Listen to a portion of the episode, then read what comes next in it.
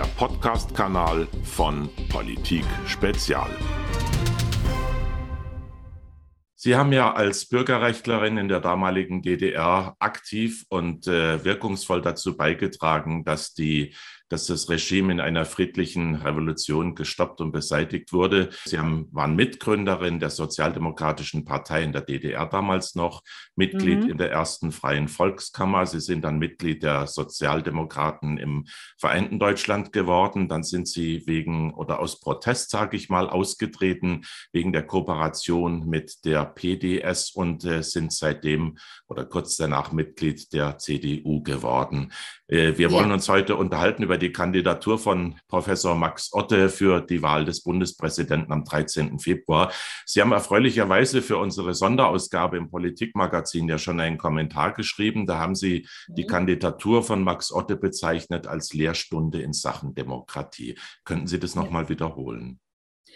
Ja, es ist ja so, dass äh, die CDU leider keinen eigenen Kandidaten aufgestellt hat, äh, sich einfach nur wie alle anderen äh, Parteien dem Vorschlag der SPD angeschlossen haben, Frank-Walter Steinmeier äh, zu, äh, zu, wählen. Nun kenne ich das in den, äh, aus den letzten Jahren überhaupt nicht, dass also die CDU als eine der großen Volksparteien nicht mal einen eigenen Kandidaten ähm, aufstellt zu einer Wahl. Das ist irgendwie für mich ein Mindeststandard in einer Demokratie, dass man auch eine Auswahl hat, äh, wenn man wählt. Äh, unabhängig davon, äh, ob der Kandidat dann äh, eine Chance hat, auch direkt zu gewinnen. Darum geht es ja gar nicht. Es geht darum, dass man auch einen Alternativ äh, Vorschlag macht und dass diejenigen, die in der Bundesversammlung den Bundespräsidenten wählen, auch eine, eine Möglichkeit der Auswahl haben. Ne?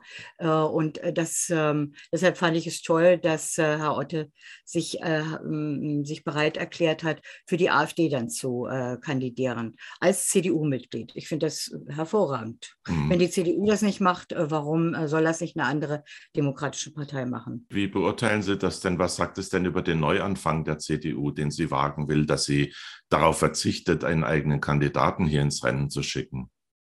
Ja, es hat mich sehr enttäuscht. Ich habe ähm, als CDU-Mitglied ja auch ähm, Herrn Merz gewählt. Es gab ja sowieso nur die Auswahl zwischen Röttgen und Braun und äh, Merz. Von den drei Kandidaten war er der äh, Beste. Aber ich hätte nicht vermutet, äh, dass er einen Rückzieher macht und dass er äh, es nicht mal schafft, aus den Reihen der CDU, wo es ja wirklich gute Leute gibt, äh, einen Kandidaten aufzustellen. Das hat mich total verwundert. Äh, und nicht nur verwundert, es hat mich enttäuscht. Und ich denke, das war ein sehr schlechter Anfang für ihn. Mhm.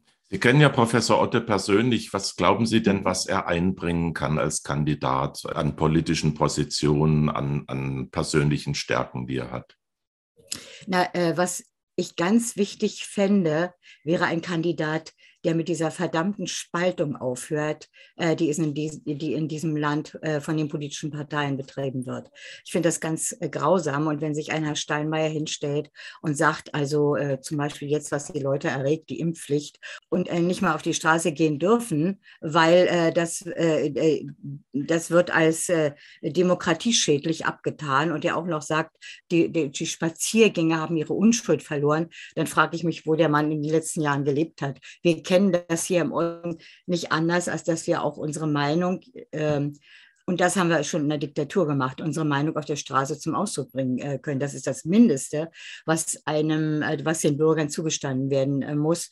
Und dann stellt sich, wie gesagt, Herr Steinmeier hin und äh, beschimpft die Leute und bezeichnet auch noch äh, die Ostdeutschen als demokratieunfähig. Deshalb ist diese Spaltung, die jetzt ganz bewusst von den ähm, politischen Parteien, ja nicht nur von ihm ähm, betrieben wird, halte ich für ganz schlimm. Und das würde Herr Otte auf jeden Fall äh, aufbrechen, diese Spaltung.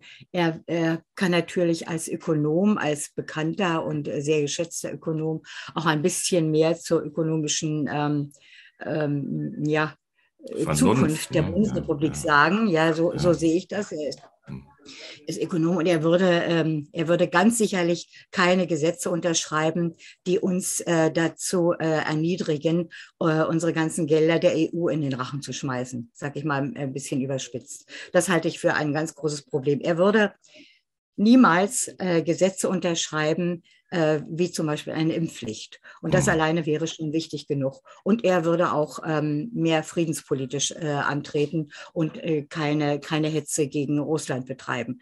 Diese drei Dinge sind mir jedenfalls wichtig und das sehe ich bei Herrn Otter anders, als ich sie bei Herrn Steinmeier sehe. Mhm. Wie oder was halten Sie denn von der Art und Weise, wie bei uns der Bundespräsident gewählt wird? Ist das reformbedürftig? Wären Sie zum Beispiel für eine Direktwahl? Ja, unbedingt. Das Problem ist nur bei einer Direktwahl, äh, dass äh, er hat, äh, der, bei einer Direktwahl ähm, müsste er mehr Kompetenzen haben. Oder man äh, unterlässt das ganz und sagt, okay, ähm, äh, der Bundespräsident hat nur die Funktion wie in der Schweiz. Er ist ähm, zeitweise, übernimmt er die, äh, die Rolle eines Repräsentanten und ist ansonsten, bekommt er nur eine Aufwandsentschädigung und nicht so einen riesen äh, Beamtenapparat, der teuer ist und nichts, äh, nichts aussagt. Äh, und wenn man sich die Bundesversammlung ansieht mit, äh, was weiß ich, 1700 Leuten, die da wählen müssen, jemanden, der im Grunde genommen nur ein Grüß August ist, ist das völlig über, also es ist auf jeden Fall äh, reformbedürftig. Äh, das fördert auch das Ausmauscheln von Ämtern bei uns. Das Aus, ja, das, äh, das, ähm, ähm, das ist sowieso für die Leute kaum nachvollziehbar, dass das ausgehandelt wird in kleinen Kreisen, wer dann jemals, also jeweils so ein Amt bekommt. Ich verstehe bloß dann aber auch nicht die, die Teilnehmer der Bundesversammlung, die müssen diesen, diesen, die müssen diese Art doch gar nicht mitmachen. Ich muss in, doch in der Bundesversammlung, wenn ich also äh, geheim wähle, ich kenne das nicht anders, dann muss ich doch diesen Kandidaten nicht wählen. Ich kann doch jemanden wählen, äh, der wirklich ein anderes äh, Profil hat. Ich meine, auch Herr Taubert, glaube ich, heißt er, den die äh, Linken Taubert, aufgestellt ja. haben er hat ein ganz anderes Profil, der kümmert sich um soziale Gerechtigkeit. Das ist genauso wichtig heutzutage. Und das ist übrigens auch ein Punkt, den ich Herrn Otte viel mehr zutraue, als das äh, Herr Steinmeier bisher getan hat. Der hat sich nur hervorgetan, wie gesagt, durch Spaltung und äh, ist für mich, wäre für mich kein Kandidat. Ich kann nicht wählen, aber ich kann nur den anderen, äh, die wählen, mal ähm, sozusagen an Hand geben. Leute, guckt euch genau an, wen ihr wählt. Ganz herzlichen Dank, Frau Barbe, und viele Grüße nach Berlin. Dankeschön, alles Gute, ebenfalls. Ein Podcast von Politik Spezial.